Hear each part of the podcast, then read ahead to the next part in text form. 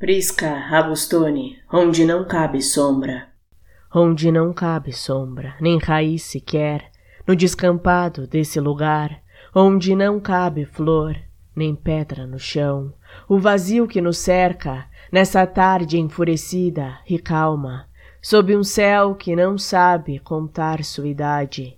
Só o galho geme na fenda do tronco, na ferida invisível que o vento toca e enruga onde nem o pássaro se atreve a pousar.